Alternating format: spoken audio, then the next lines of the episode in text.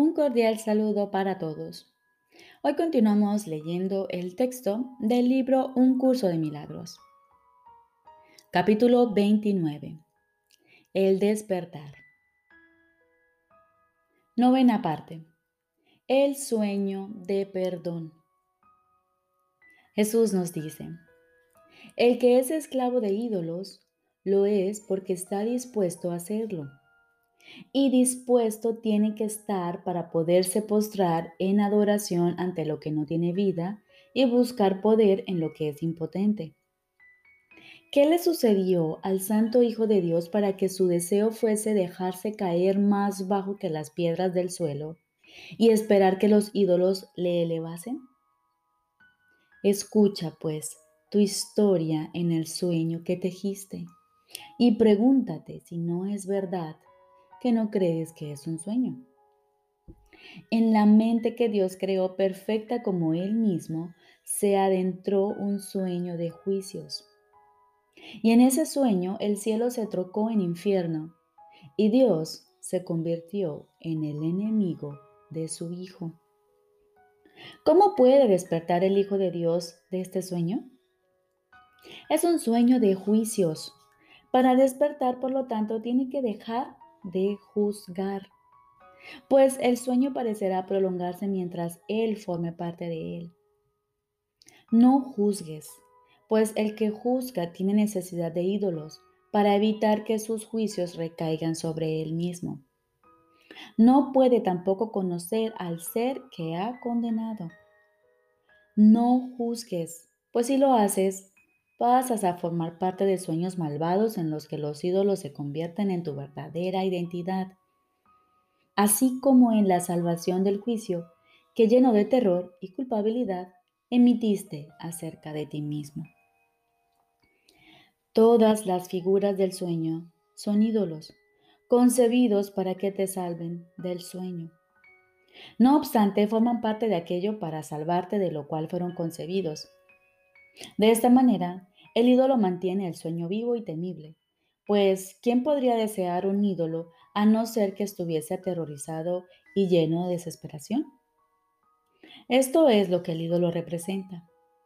Venerarlo, por lo tanto, es venerar la desesperación, el terror y el sueño de donde estos proceden.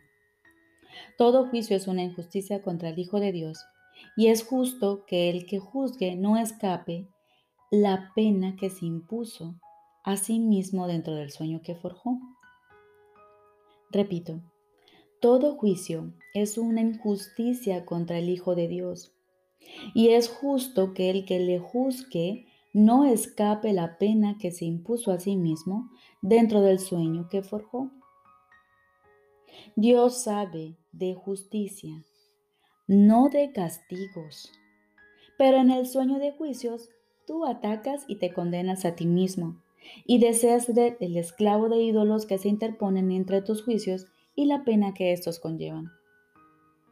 No puede haber salvación en el sueño tal como lo estás soñando, pues los ídolos no pueden sino ser parte de él para salvarte de lo que crees haber hecho y de lo que crees que hiciste para volverte un pecador y extinguir la luz interna.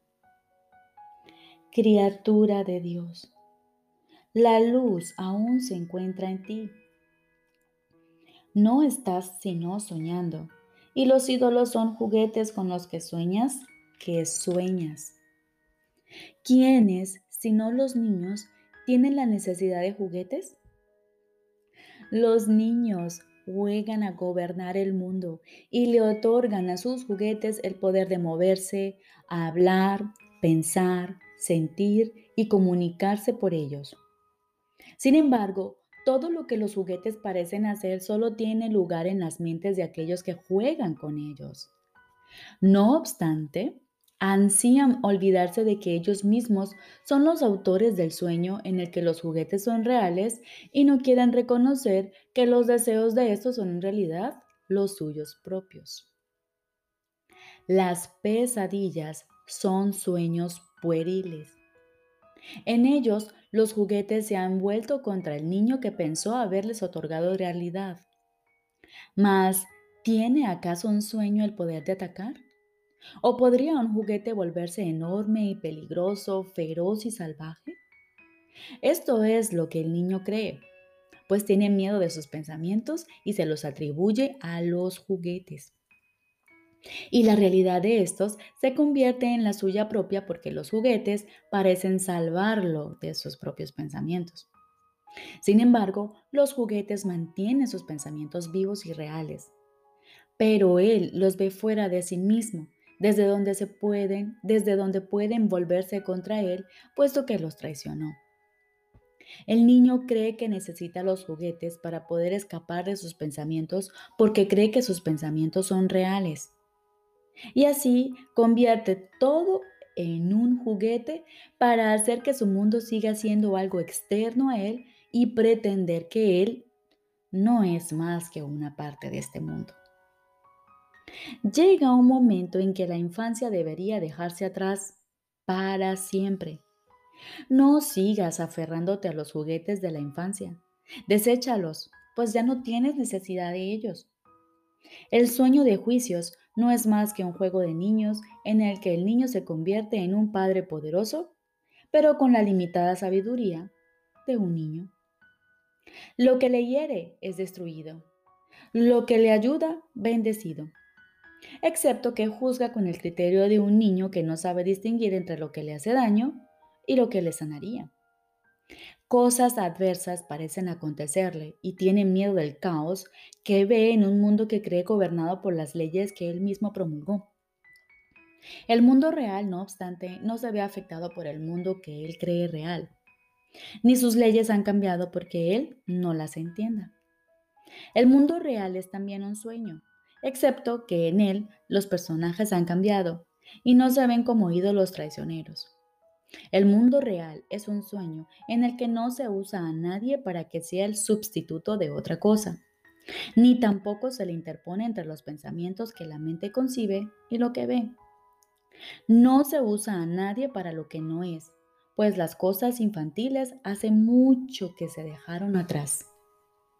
Y lo que una vez fue un sueño de juicios se ha convertido ahora en un sueño donde todo es dicha, porque ese es su propósito.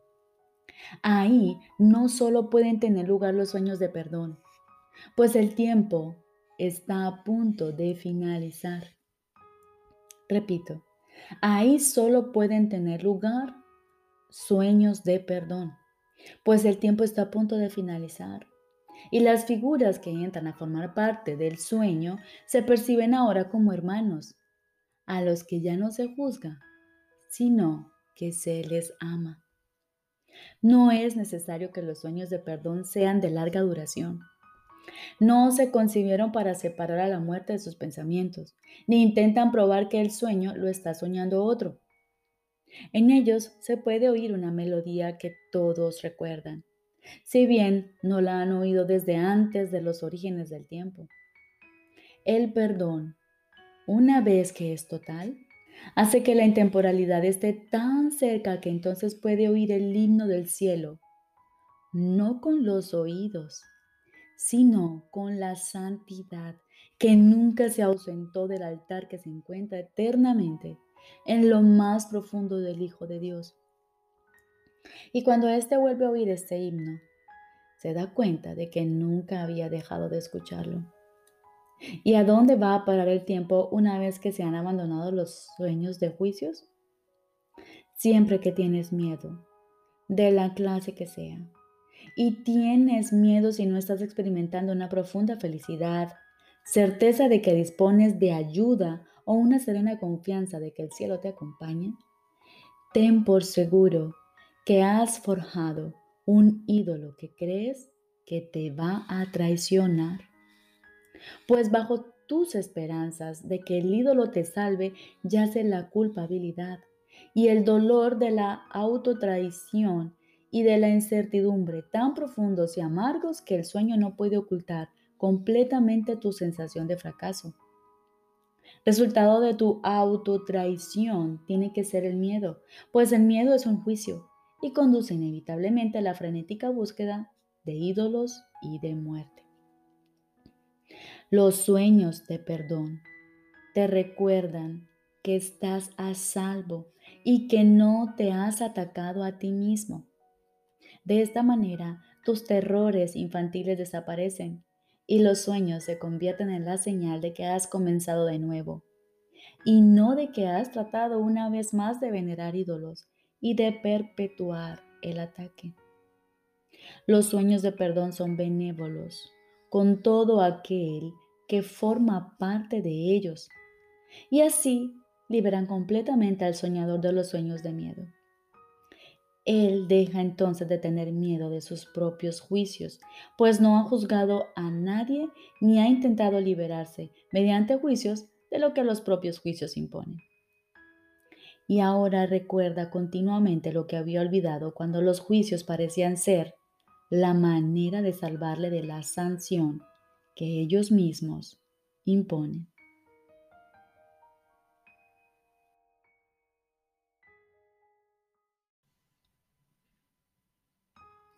Ahora continuamos con el libro de ejercicios. Segundo tema especial. ¿Qué es la salvación? La salvación es la promesa que Dios te hizo de que finalmente encontrarás el camino que conduce a Él. Y Él no puede dejar de cumplirla. Garantiza que al tiempo le llegará su fin, al igual que a todos los pensamientos que se originaron en Él. La palabra de Dios se le concede a toda mente que cree tener pensamientos separados, a fin de reemplazar esos pensamientos de conflicto con el pensamiento de la paz. El pensamiento de la paz le fue dado al Hijo en el mismo instante en que su mente concibió el pensamiento de la guerra. Antes de eso no había necesidad de ese pensamiento, pues la paz se había otorgado sin opuestos y simplemente era. Una mente dividida, no obstante, tiene necesidad de curación. Y así el pensamiento que tiene el poder de subsanar la división pasó a formar parte de cada fragmento de la mente que seguía siendo una, pero no reconocía su unidad. Al no conocerse a sí misma, pensó que había perdido su identidad. La salvación es un deshacer en el sentido de que no hace nada, al no apoyar el mundo de sueños y de malicia. De esta manera las ilusiones desaparecen. Al no prestarles apoyo, deja que simplemente se conviertan en polvo. Y lo que ocultaba queda ahora revelado. Un altar santo. Un altar al santo nombre de Dios, donde su palabra está escrita, con las ofrendas de tu perdón depositadas ante Él y tras ellas, no mucho más allá, el recuerdo de Dios. Acudamos diariamente a este santo lugar y pasemos un rato juntos. Ahí compartimos nuestro sueño final.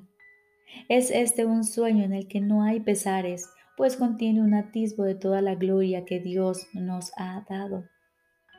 En él se ve brotar la hierba, los árboles florecer y los pájaros hacer sus nidos en su ramaje. La tierra nace de nuevo desde una nueva perspectiva. La noche ya pasó y ahora nos hemos unido en la luz. Desde ahí le extendemos la salvación al mundo, pues ahí fue donde la recibimos. El himno que llenos de júbilo entonamos le proclama al mundo que la libertad ha retornado que al tiempo casi le ha llegado su fin y que el Hijo de Dios tan solo tiene que esperar un instante antes de que su Padre sea recortado. Los sueños hayan terminado, la eternidad haya disuelto al mundo con su luz y el cielo sea lo único que exista.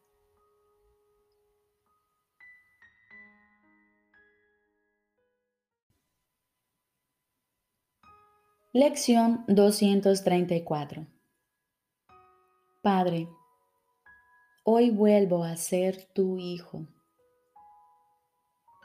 Padre, hoy vuelvo a ser tu hijo. Hoy vislumbraremos el momento en que los sueños de pecado y de culpa hayan desaparecido y hayamos alcanzado la santa paz de la que nunca nos habíamos apartado. Solo un instante ha transcurrido entre la eternidad y lo intemporal. Y fue tan fugaz que no hubo interrupción alguna en la continuidad o en los pensamientos que están eternamente unidos cual uno solo. Jamás ocurrió nada que perturbase la paz de Dios, el Padre, ni la del Hijo. Hoy aceptamos la veracidad de este hecho. Te agradecemos, Padre, que no podamos perder el recuerdo de ti ni el de tu amor. Reconocemos nuestra seguridad y te damos las gracias por todos los dones que nos has concedido, por toda la amorosa ayuda que nos has prestado, por tu inagotable paciencia y por habernos dado tu palabra de que hemos sido salvados. Y ahora aguardamos silenciosamente. Estoy seguro de que Él te hablará y de que tú le oirás.